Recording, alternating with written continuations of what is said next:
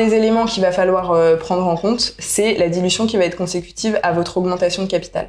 On peut euh, faire une levée de fonds euh, en échange de titres en capital ou en échange de titres de, de créances, ce qui fait que ça n'entraîne pas forcément une dilution.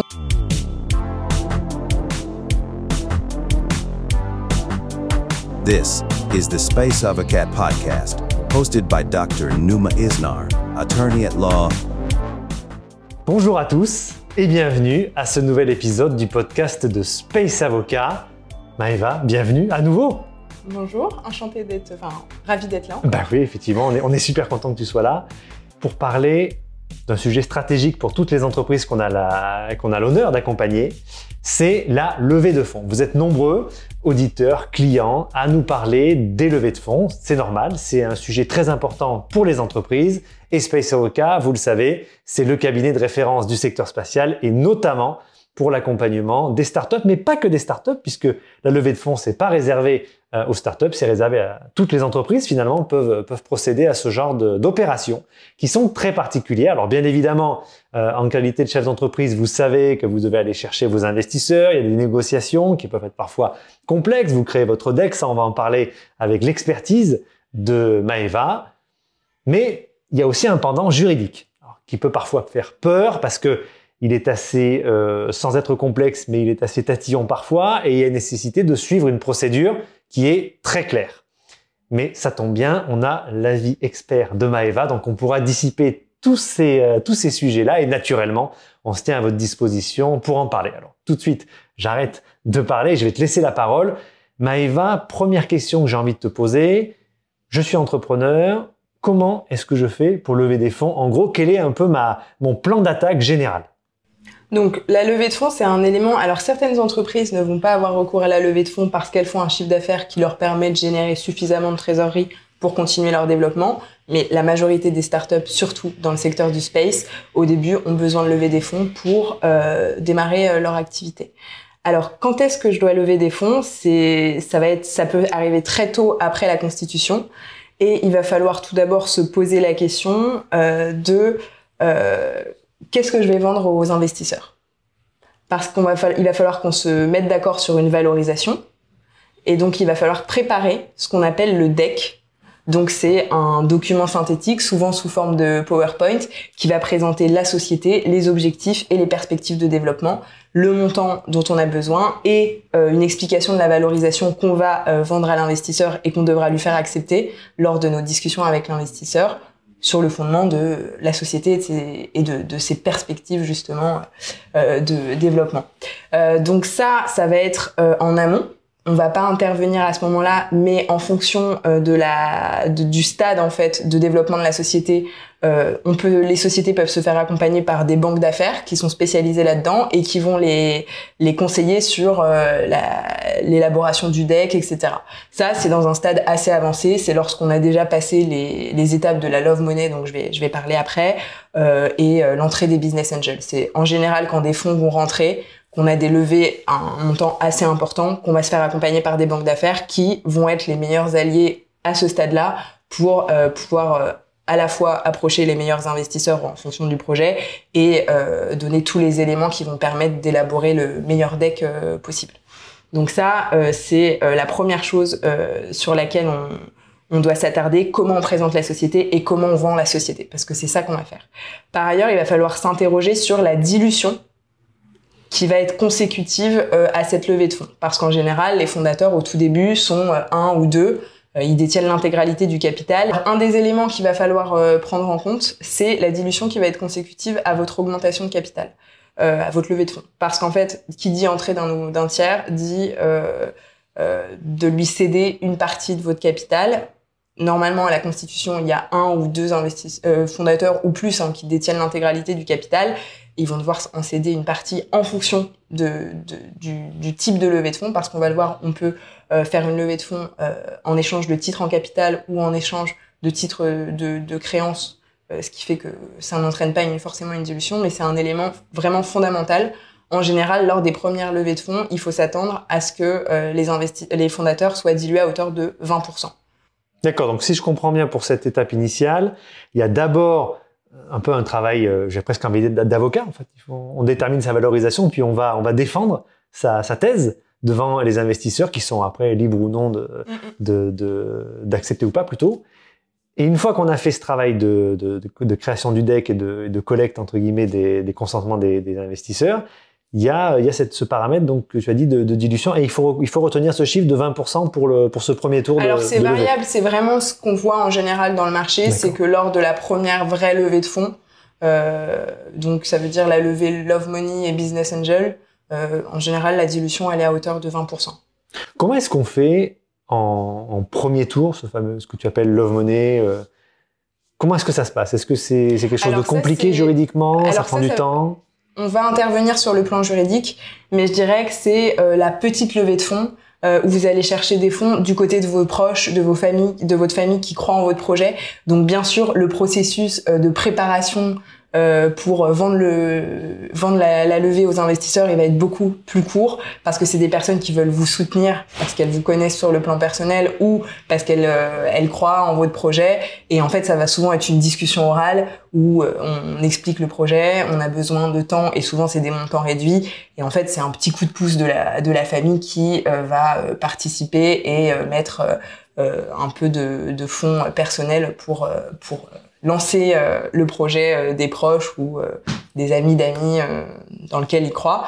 c'est c'est le, le, en général c'est la première étape. C'est une petite levée de fonds. Nous, on va intervenir quand même parce qu'il y aura toute la documentation juridique pour formaliser l'apport du coup de, de ces proches-là dans la Love Money. Et je me permets de rebondir sur ce que tu as dit.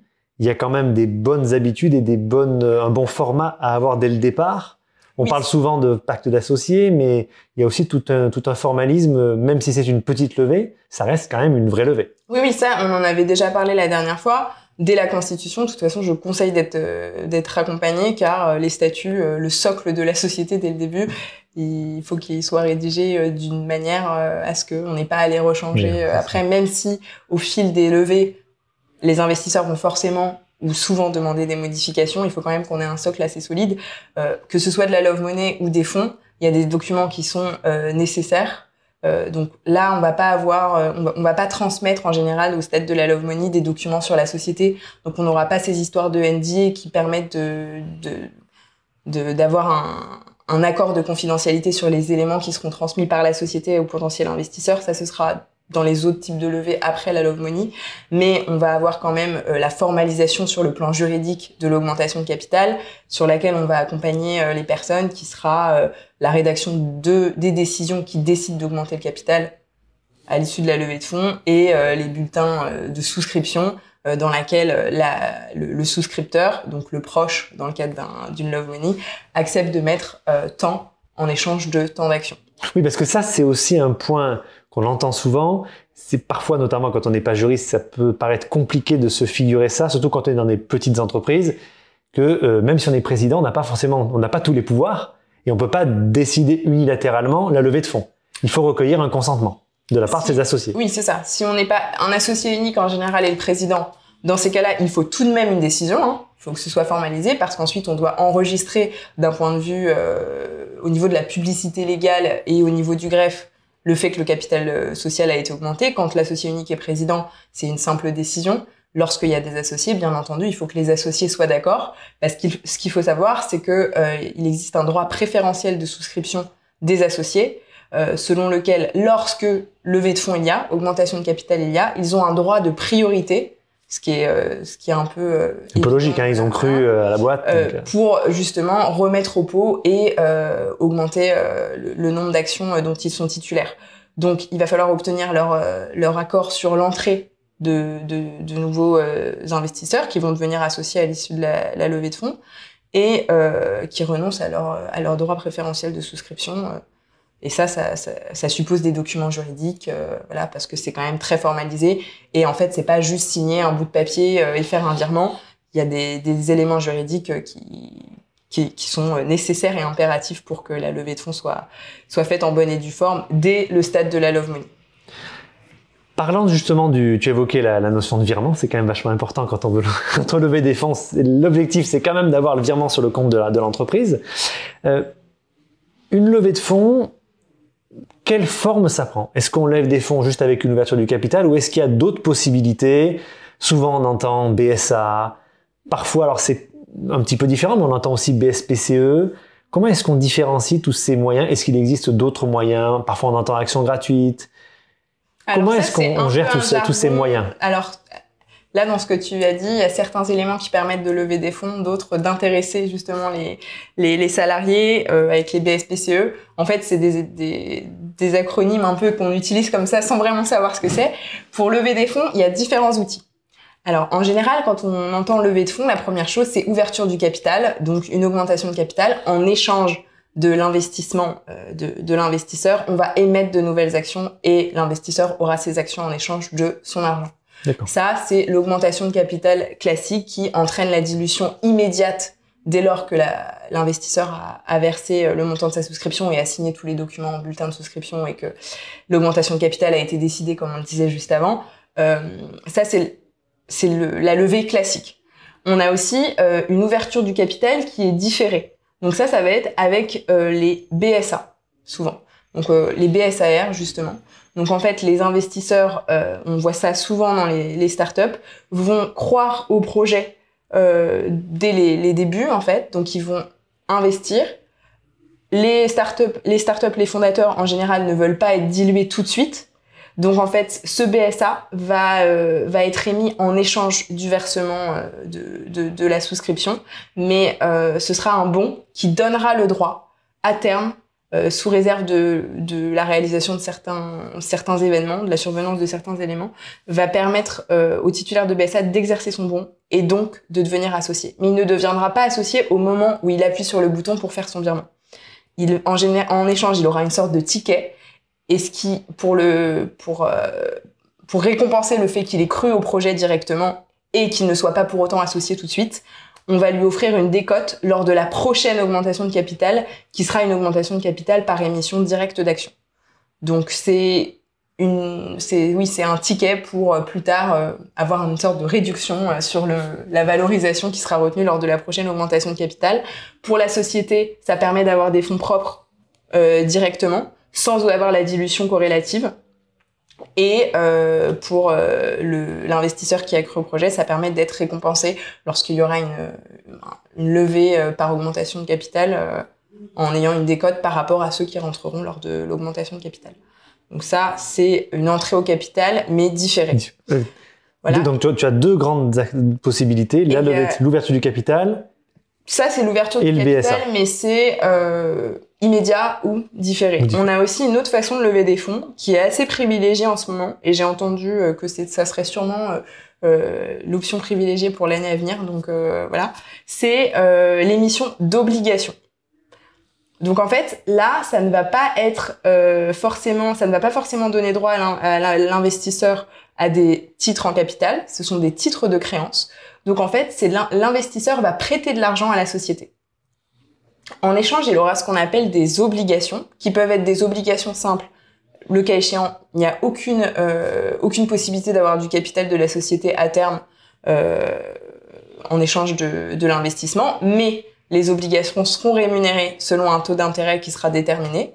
Donc en fait, en échange de son investissement, comme euh, comme un, un, une banque en fait, euh, la personne aura droit à des intérêts qui seront payés soit annuellement, soit euh, à la fin, euh, à la date d'expiration des, des, des obligations. Ou vous avez aussi des obligations qui sont dites composées et qui permettent en fait de d'obtenir soit le remboursement de l'obligation, soit la conversion de l'obligation en un titre de capital, donc en une action. C'est ce qu'on appelle les obligations convertibles. En général, la conversion, elle est à la main de l'investisseur. Donc l'investisseur va mettre de l'argent au début, euh, en sachant qu'il va être souvent rémunéré. On peut prévoir sans rémunération, mais la pratique euh, veut que, en général, les obligations soient rémunérées à un taux d'intérêt. Donc il aura le choix à la fin entre euh, récupérer sa mise de départ avec les intérêts ou décider de convertir en obligations et donc avoir des obligations, avoir des actions, convertir les obligations en actions et donc avoir des actions de la société. Ça lui permet en fait d'investir sans prendre énormément de risques, dans la mesure où si euh, si en fait la société euh, se développe comme prévu et que la valorisation augmente, il va pouvoir euh, convertir et donc avoir des, des, titres en capital. et sinon, il pourra obtenir le remboursement de sa mise. Donc méthode traditionnelle, ouverture du capital, dilution immédiate. Méthode alternative 1, c'est la dilution différée avec, Mhm. les, avec ces fameux BSA. Et puis cette nouvelle méthode, entre guillemets, à la mode, qui est euh, l'obligation. Oui. Comme je l'ai dit dans le- la petite question intro, à ne pas confondre avec tout ce qui est BSPCE, argent, Oui. euh, action gratuite. Alors les BSPCE, alors je vais rejoindre avec les BSA parce qu'en fait on a les BSAR qui sont, euh, comme je le disais, dans le cadre d'une levée de fonds, qui permettent de, de lever des fonds. Vous avez les BSA et les BSPCE qui vont être en fait des éléments qui vont récompenser euh, soit un salarié de l'entreprise, soit un prestataire ou un partenaire ou un membre du board. Donc en fait c'est des bons qui vont vous permettre à terme d'avoir des actions à une valorisation qui sera prédéterminée. Donc les BSPCE, c'est exclusivement pour euh, les salariés. Euh, donc c'est, on le voit souvent hein, lorsqu'on veut intéresser ses salariés, les plans d'intéressement, etc. Ça, ça vise ça. Euh, en fait, on, on va euh, émettre des bons gratuitement pour les salariés, en leur disant que sous certaines conditions, notamment la condition de présence durant un certain temps dans la société, parfois des conditions de performance à atteindre, ils auront le droit d'exercer leur BSPCE. Et donc, en échange d'avoir des actions, à une valorisation qui sera déjà déterminée lorsqu'on leur aura attribué les BSPCE. Donc, ils devront remettre de l'argent pour avoir in fine euh, les actions euh, sous- sous-jacentes, mais euh, ils auront, ils, pourront, enfin, ils auront déjà connaissance de, la valorisation qui sera préférentielle par rapport à la valorisation dans le cadre d'une entrée au capital d'une levée classique. Donc BSPCE, c'est un peu comme le BSA, sauf qu'il n'y a pas à mettre oui. cette, euh, cette Et les prime de départ. BSA, souvent, on les octroie euh, à des prestataires euh, ou à des membres du board. Donc le BSA, contrairement au BSPCE, il, il va pas être attribué gratuitement. Il va falloir, euh, il va falloir que le titulaire de BSA verse de l'argent à la société, qui en général est 10% du prix euh, d'une action en échange d'un BSA euh, in fine, que va payer la personne in fine si elle exerce le BSA. Donc il y aura déjà un, un prix pour être pour euh, obtenir le BSA. Et ensuite, lorsque la personne décide d'exercer son BSA, donc d'avoir des actions en échange, elle devra remettre de l'argent qui correspondra au prix de souscription des actions, qui, comme je le disais, sera déjà prédéterminé. Donc si en fait la valorisation augmente entre la date d'émission, euh, d'émission du, d'attribution du BSA et la date d'exercice, c'est gagnant pour, euh, pour le titulaire parce qu'il il, il bénéficiera d'une valorisation euh, moindre et donc privilégiée. Ça, c'est pas de la levée de fonds, ça c'est de l'in- l'intéressement. Alors, ça veut dire de la, de, de la- l'apport en fonds propres dans la société. Évidemment, la trésorerie augmente parce que en exerçant son BSPCE ou son BSA, on doit verser de l'argent en échange d'actions. Mais euh, c'est euh, Le BSPCE est plutôt qualifié c'est de l'intéressement et c'est souvent euh, mis en place pour euh, Comme les actions gratuites d'ailleurs. Et il y a certaines conditions euh, pour pouvoir émettre des BSPCE.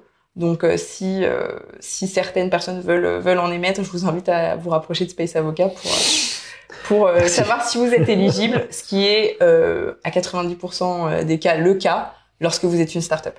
Alors, si je reviens un petit peu en arrière, euh, parce que là, donc, on a parlé des différentes voies pour lever des fonds, on a aussi, entre guillemets, débunké les, les autres aspects, BSPCE, que parfois il y a une petite, des petites confusions.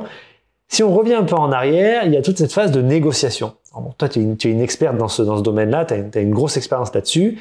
Quels sont un peu tes tips, tes conseils pour bien aborder cette négociation-là? Est-ce qu'il y a des outils juridiques? On parle parfois- de NDA, de LOI. Est-ce que c'est des choses qui peuvent aider justement l'entrepreneur à aller sécuriser ses investissements? Alors moi, euh, je conseille toujours aux clients, euh, dès lors que les discussions euh, commencent à être assez sérieuses avec les investisseurs, de figer dans des documents l'état de la discussion. Parce que beaucoup de choses peuvent changer entre la date où l'investisseur a dit j'investis dans ta boîte et la date où il faut signer la documentation et, euh, et souscrire. Alors tout d'abord, quand tu parlais de NDA, pour moi c'est surtout euh, dans les, les, startups en, new space, euh, c'est un élément fondamental quand vous entrez dans des discussions un peu plus poussées avec un, un potentiel investisseur et qu'il veut, notamment dans le cadre de lorsque c'est un business angel ou des fonds qui veut avoir accès à certaines à certains documents qui sont confidentiels. Euh, la première chose, c'est de faire signer un NDA. Donc c'est un accord de confidentialité dans laquelle le potentiel investisseur qui va avoir accès à des informations confidentielles euh, de la société s'engage à, ne pas les divulguer. Euh, ça, c'est aussi un élément sur lequel Space Avocat intervient souvent dès les débuts en fait de- du process de levée.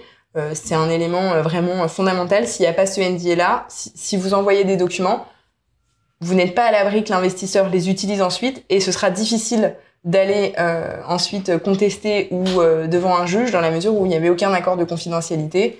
Donc euh, il faut vraiment faire attention à ça. Tout, tout à fait d'accord avec toi, d'autant plus, excuse-moi, que, que il y a beaucoup de, notamment de New Space, qui ont des velléités de déposer des brevets, etc.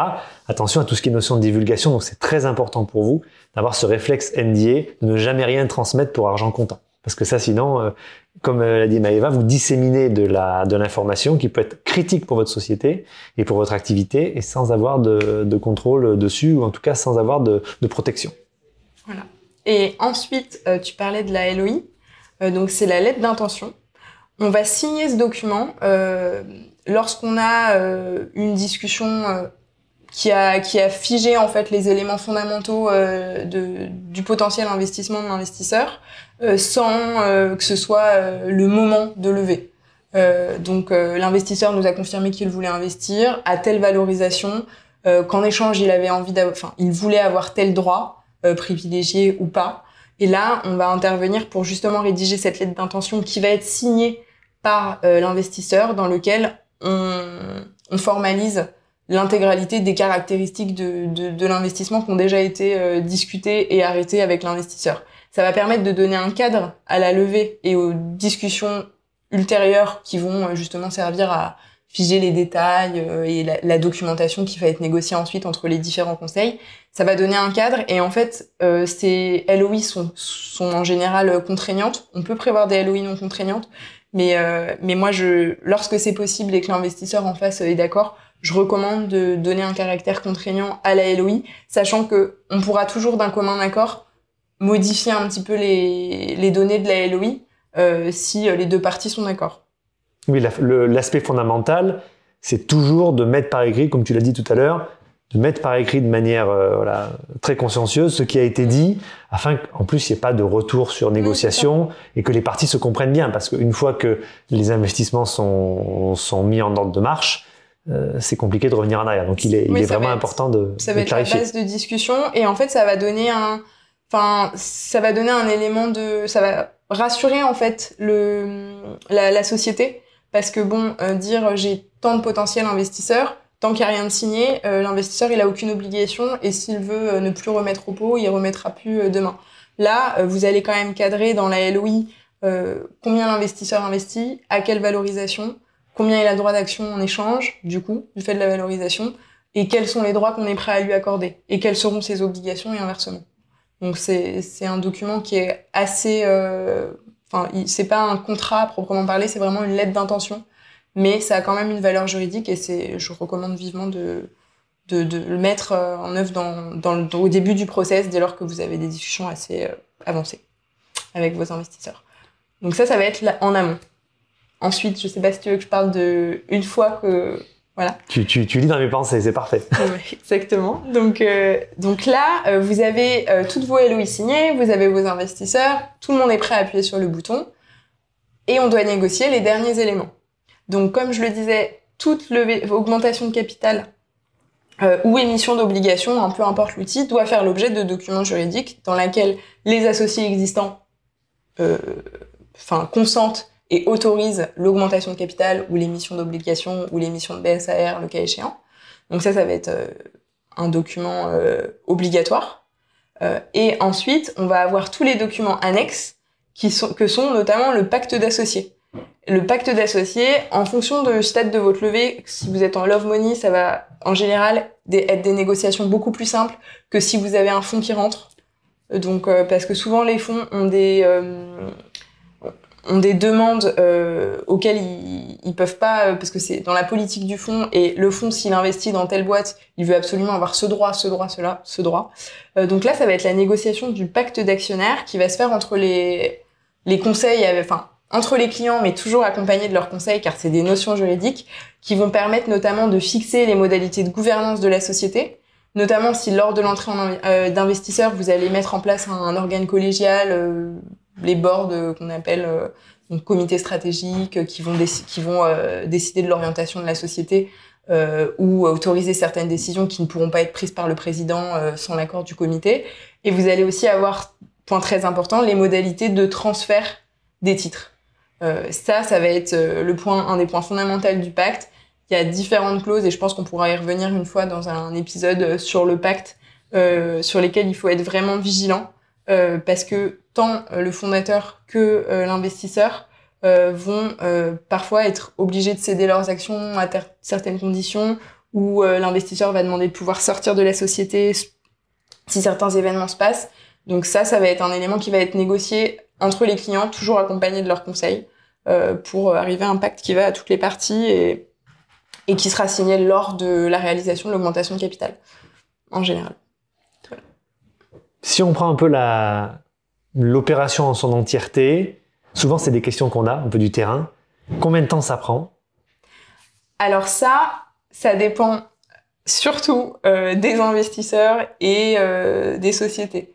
Euh, ça dépend du temps de négociation. Euh, je dirais que euh, en fonction encore une fois du stade et de la, du profil des investisseurs, sera plus ou moins rapide. Je peux pas donner là un délai. voilà, le délai moyen en général, je dirais entre le moment où on a signé une LOI, où on a obtenu un accord, même si on si on passe pas par la LOI avec les investisseurs, et le moment où l'augmentation de capital est réalisée, je dirais au minimum euh, deux mois si on n'est pas dans le stade d'une love money. Love money, ça peut aller très vite. Euh, on a les, les, personnes en général, les investisseurs croient au projet et elles veulent donner un coup de pouce, donc elles vont pas essayer de négocier euh, des clauses du pacte, euh, enfin parce que c'est pour aider. Mais lorsque c'est un investissement de, de, business angel ou de fonds d'investissement, là il va y avoir une négociation qui va prendre plus ou moins de temps si vous prenez en compte euh, le, enfin aussi tout est, tout dépend du, du, temps de trouver les investisseurs. Il faut pas du tout négliger ce temps-là. Euh, lever des fonds, c'est un vrai travail. Euh, on le voit avec euh, nos clients tous les jours. C'est, ça demande beaucoup d'énergie. ça demande de ne pas baisser les bras parce que on peut, ça peut être beaucoup moins facile que ce qu'on prétend. On, va quand même vendre sa boîte pour que des gens investissent dedans. donc ça, on peut pas vraiment l'anticiper nous en tant qu'avocat. Ça dépend de la société et ça dépend aussi de, du projet en lui-même et de l'appétence du, du, secteur pour euh, investir dans ce projet-là. D'où l'importance d'avoir une documentation carrée qui correspond au standard du secteur afin que justement lorsqu'on va avoir affaire à des investisseurs plus professionnels, même si on voit aussi hein, de la de la love money avec des avec des conseils, avec un encadrement qui est aussi euh, qui est aussi important, mais il est finalement dans l'intérêt de, de tout le monde et, de l'opération surtout, que les choses soient bien carrées, soient bien ficelées dans des documents qui soient clairs et entendus euh, par tout le monde. Oui, oui, parce qu'il y a un élément, euh, donc souvent à un certain stade, dès les business angels parfois, euh, les investisseurs vont vouloir auditer la société et voir comment elle est tenue, parce qu'ils vont pas investir euh, sans savoir euh, ce à quoi, parce qu'ensuite ils vont être actionnaires. Donc même si dans les sociétés par action simplifiée, etc., comme on voit, on voit souvent, la responsabilité elle est limitée aux, apports. on comprend que les investisseurs veulent euh, investir dans une société qui tient la route et qui euh, est en bonne santé, disons. Euh, donc ils, ils, vont souvent demander un audit qu'on appelle due diligence avec une communication de documents. Donc ça en général on met les documents sur une plateforme et on appelle ça la data room. Et ils vont consulter du coup toutes, tous ces documents là en, pour analyser l'état de la société. S'il y a ce qu'on appelle des red flags, c'est-à-dire des éléments qui doivent absolument être euh, résolus avant euh, leur investissement ou qui peuvent être des no-go, hein, parce que parfois on a des éléments, euh, si on découvre en fait euh, que sous le tapis on a des, des contentieux pénals, pénaux, etc., ou qu'il y a une potentielle dette d'URSAF de X milliers et qu'en fait la valorisation de la boîte, si on compte tout ça, est vraiment amoindrie de façon significative, les investisseurs vont moins avoir envie d'y aller. Euh, donc, euh, ils vont faire cette due diligence là, et c'est vrai que ça va les rassurer de voir des documents, euh, enfin que, toutes les opérations ont bien été documentées juridiquement et que les documents contiennent toutes les mentions euh, impératives, nécessaires, euh, et que la boîte a bien été tenue en fait depuis le début. c'est c'est un élément qui qui, qui a de l'importance et d'où, comme tu disais, dès la Constitution, il faut vraiment pas négliger, je pense, le, point, le, plan juridique, euh, parce que c'est lorsque vous allez grossir, de toute façon, les investisseurs vont avoir accès euh, aux documents depuis le début, et si euh, il y a des mauvaises surprises du fait d'un d'une non-tenue juridique de, de, la société, euh, ça risque, en fait, in fine, de, de vous porter préjudice. Donc, euh, il faut penser, je pense, au global et euh, dans les perspectives. perspectives à terme. J'ai envie de dire, c'est presque une, la, une première levée.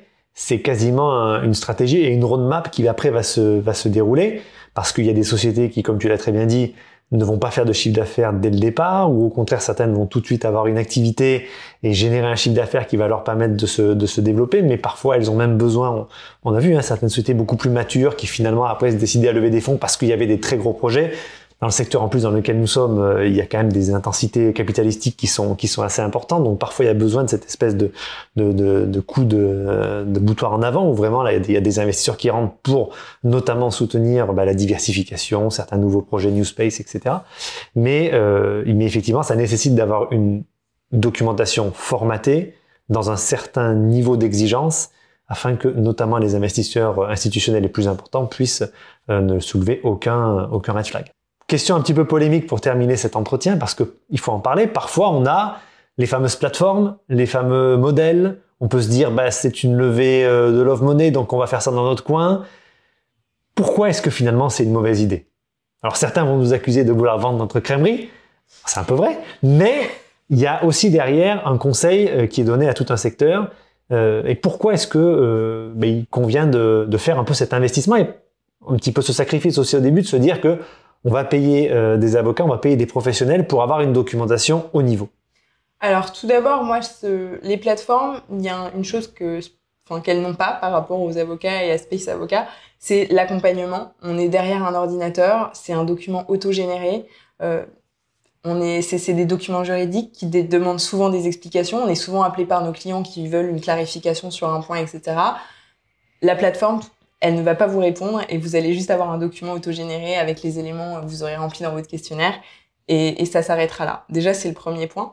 Par ailleurs, moi, je pense que même l'augmentation de capital Love Money, il faut qu'elle soit sur mesure, en fait, euh, en fonction de la volonté du fondateur euh, et, et, typiquement, un pacte d'associés, on fait à chaque fois un peu du travail euh, d'orfèvrerie, si je peux me permettre, où euh, on, on, va vraiment euh, proposer aux clients quelque chose qui correspond à sa politique, à ce que l'investisseur veut. Et ça, je pense pas qu'une plateforme aussi euh, intelligente que intelligente que puisse être l'intelligence artificielle, je pense pas qu'elle puisse euh, remplacer l'humain euh, sur euh, sur ce plan-là. et puis en fait, il y a tout le processus de négociation qui, alors avec la Love Money peut-être moins, mais encore une fois, vous, tous vos questionnements, etc. Vous aurez pas l'accompagnement humain qui est nécessaire, je pense, à ce stade-là. Euh, mais dès lors que vous allez avoir des fonds, alors déjà, un fonds va pas vouloir investir euh, si euh, votre, votre documentation est autogénérée par une plateforme. Et en fait, la plateforme va pas négocier pour vous. Et quand vous rentrez, enfin, faut savoir qu'une levée de fonds, il y, il y a de la négociation et il faut aussi défendre votre société. Et les avocats, sur les points, les points juridiques, les avocats vont voir des choses les avocats humains hein, vont anticiper des choses par rapport à votre business, par rapport à la façon euh, dont, dont, vous travaillez à, vos, à vos projets, que la plateforme va pas pouvoir anticiper et va pas et, et, va pas pouvoir négocier pour vous en fait. Donc euh, donc moi c'est le, enfin pour moi il n'y a pas de polémique en fait. C'est c'est évident euh, que euh, en fait c'est on a l'impression de gagner de l'argent, mais comme je disais avant, vous vous en perdez pour plus tard parce qu'en fait il y aura tout un travail de remise à niveau qui sera, qui sera nécessaire. C'est ça. Je, je pense honnêtement que rien ne vaut un avocat humain, euh, même si euh, l'IA peut faire de très belles choses, euh, même pour une petite levée de fonds, c'est important. Et puis nous, ce qu'on fait, parce qu'il faut savoir que dans une levée de fonds, on n'en a pas beaucoup parlé, mais pour réceptionner justement les fonds, il faut ouvrir un compte qui n'est pas un compte bancaire sur Conto ou toutes les banques qu'on peut, qu'on peut voir en ligne. en fait, c'est un, un un compte spécifique, qui est un compte de dépôt de capital, d'augmentation de, de, capital.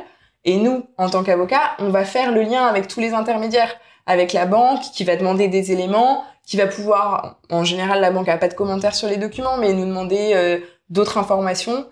Et en fait, nous, les avocats, on va permettre de faire ce lien-là pour décharger vraiment le client, pour qu'il se concentre sur le business et qu'il n'ait pas toutes ces choses administratives auxquelles on est vraiment habitué et qui, pour nous, en fait, font partie du process.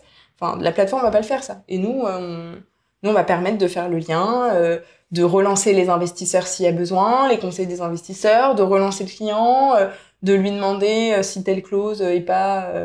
Non, en fait, l'idée, c'est de décharger au maximum le ça. client de tous ces aspects juridiques qui sont essentiels, mais qui sont qui prennent du temps. On parle le mot à la mode charge mentale. Là, pour le coup, c'est vraiment ça le, juridique dans la dans la levée de fonds. L'idée, c'est de vous accompagner pour que vous n'ayez qu'à penser à comment vendre votre projet et attirer des investisseurs. Exactement. Et, euh, et à, penser au poste levé, euh, au projet ensuite. Donc euh, oui, c'est c'est comme ça que Space Avocat travaille, qu'on travaille tous les deux. C'est vraiment décharger le client sur les aspects dans lesquels il a pas, euh, il, il connaît pas forcément le droit et c'est normal. Et aussi de vulgariser les termes juridiques parce que enfin, moi j'en fais tous les jours des packs d'associés, donc ça me paraît évident. Mais euh, je sais qu'une personne qui n'a jamais vu un pacte, c'est Ça peut être un peu un langage ça peut hermétique au être un début. langage, euh, oui, voilà, incompréhensible. Et nous, on va être là justement pour vulgariser la chose et lui expliquer ce que concrètement ça signifie. Donc euh, voilà, c'est mon avis sur les plateformes et sur. euh, Non, mais c'est important de, de, de l'avoir et c'est effectivement aussi un, un message. Si je récapitule d'ailleurs un peu ce qui s'est dit dans, dans cet épisode, encore une fois, je te remercie pour ta présence parce que ça permet un peu de parler de ces, de ces sujets qu'on entend beaucoup et on sait, ça fait longtemps qu'on se dit qu'il faut qu'on fasse un, un épisode spécial là-dessus. Premier, su- premier sujet, la levée de fonds, c'est soit une augmentation de capital traditionnelle, soit les BSA, soit ces fameuses obligations, qui devient un peu le, sujet à la mode. Ne pas confondre attention avec BSPCE ou actions gratuites qui sont d'autres euh, mécanismes qui sont plutôt tournés vers l'intéressement.